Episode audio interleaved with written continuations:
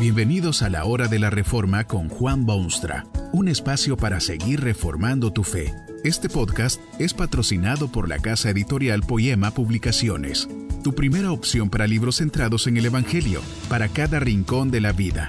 Para ver los nuevos libros de este mes, visita nuestra página www.poema.co. Ahora escuchemos a Juan Boonstra con el programa de hoy. Tal vez a usted no le moleste vérselas con un idólatra, pero piense un momento en lo que será esto para Dios.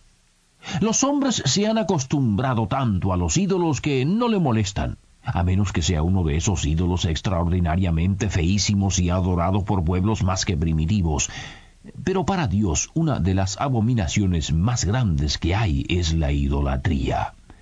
¿Cuántas punzadas atravesarán el corazón tierno de Dios al echar una mirada sobre este mundo y ver los idólatras de todo color y toda nación y todo nivel social? La idolatría es común y popular. Usted sabe que el hombre fue creado esencialmente religioso. Es prácticamente imposible para el hombre vivir sin religión. Si no es una religión, será otra. Si no es la que Dios revela en su palabra, será una que el hombre ha inventado en su cerebro. Creado a la imagen de Dios, el hombre no puede evitar la religión y sobrevivir. La religión le es tan indispensable para la vida como es el respirar o comer o dormir. Cierto es que hay quienes pretenden hacer ver al mundo que la religión es un mito o un cuento muy bien contado, hasta una especie de opio de los pueblos, pero lo cómico de todo esto es que quienes destruyen una religión por esa causa automáticamente crean y desarrollan otra. No es posible para el ser humano vivir su vida sin convicciones y experiencias de carácter religioso. Pero hay otra realidad muy dura que considerar. El hombre ha sufrido una transformación radical desde que fue creado. Habrá sido una vez inteligente, pero se ha vuelto ignorante. Podía ver las cosas claras, pero se le ha obscurecido la vista. Tenía capacidad de oír la voz de Dios, pero ahora escucha más bien los susurros del diablo. Era capaz de la religión correcta, pero ahora tiene preferencia por la religión equivocada. Sabe lo que es lo más natural y lógico para el ser humano, tal y cual se lo conoce hoy en día, pues nada menos que la idolatría. Los sociólogos y los historiadores, a la par de los teólogos, pueden demostrarle a usted que lo primero que hará el hombre que se organiza, más o menos, será un ídolo. Pueblos primitivos no tendrían la rueda o la fotografía o el fuego, pero sí tenían sus ídolos. El hombre moderno podrá no saber mucho de justicia y de verdad y de responsabilidad, pero sí tiene sus ídolos preferidos. Es por esta razón que Dios se ha esforzado tanto en la historia y en su palabra para que el hombre sepa la verdad sobre la siempre popular idolatría. Dios abiertamente declara que aborrece a todos los ídolos. Quien lee su palabra jamás podrá dudar que así es. En segundo lugar, específicamente, Dios reserva parte de sus preclaros mandamientos para demostrar al hombre que la idolatría es cosa perversa. Dios le dice, no te harás imagen. Pero para que no haya malentendidos, explica también que no se trata de hacer imágenes, sino de venerarlas y rendirles honores y hacerlas como si fuesen Dios. No te inclinarás a ellas ni las honrarás, dice Dios a cada ser humano. Y como si esto no fuese suficiente para los entorpecidos humanos, Dios ha incluido en su palabra un sinfín de sucesos en los que esta siempre popular idolatría es severamente condenada. Dios no quiere que sus criaturas sean engañadas, o vivan ilusiones vanas, o se metan en la práctica de la idolatría hace esfuerzos hercúleos para hacer ver al hombre que bajo ningún concepto debe llegar a ser idólatra. Allí tiene usted el caso, por ejemplo, del pueblo especial de Dios. Recién han sido liberados victoriosamente del yugo de los opresores egipcios. Luego de sufrir reveses y angustias en su esclavitud, Dios les ha dado libertad, los ha sacado de Egipto y los está guiando lenta pero seguramente hacia la tierra prometida.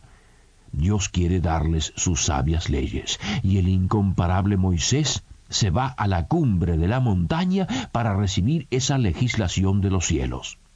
Pero el pueblo, que no era mejor ni peor que usted o que los pueblos de hoy, dejan que su naturaleza corrompida empiece a controlar sus actos. En vez de acordarse de que Dios es espíritu y que específicamente ordena no hacerse imágenes, esta gente desesperada procede a hacerse un becerro de oro a doblar sus rodillas ante esa estatua inerte, danzar con todas sus fibras y adorar uno de los más viles, comunes y baratos ídolos que jamás se hayan creado. Y Jehová hirió al pueblo porque habían hecho el becerro que formó a Aarón.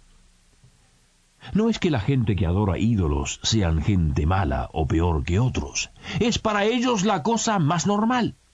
Cuando aquellos esclavos liberados se deslizaron hacia la idolatría, no es que se habían vuelto ateos repentinamente o rebeldes contra Dios. Precisamente lo contrario. Quieren adorar a Dios, pero quieren hacerlo como el hombre siempre ha querido hacerlo y justamente como Dios siempre le ha dicho que no lo haga. ¿No tiene derecho Dios acaso de seleccionar la forma de ser adorado que a Él le agrade? Bien claramente ha informado al mundo que no se haga imágenes y que no se le adore por medio de semejantes barbaridades paganas y humanas y comunes, la siempre popular idolatría. Observe usted también lo curioso de esta práctica humana. Con tal de construirse y formarse su ídolo, aquel pueblo está dispuesto a sacrificarse. Aarón, quizá para ponerlos a prueba, les dice que si quieren un ídolo tendrán que desprenderse de su oro y de sus joyas más preciosas. Desinteresadamente se deshacen de sus preciosas posesiones con tal de satisfacer su sed de la siempre popular idolatría sin retaseos ni mezquindades, se quitan sus anillos y aretes y los ponen a los pies de su líder y le permiten que lo derrita todo para obtener su tonta y muda imagen. Usted ve la tergiversación que le ha ocurrido al mortal. Hace por una imagen muerta lo que no quiere hacer por el Dios viviente está más dispuesto a obedecer las exigencias del error que las demandas de la verdad. Con tal de satisfacer su sed de idolatría, está dispuesto a quitarse su oro y ver que lo derritan para formar un becerro. Usted también puede observar en aquel momento el deseo casi incontrolable de Dios de destruir a semejante pueblo ingrato y duro de servir. Su furia tiene base y fundamento, cualquiera debe admitirlo.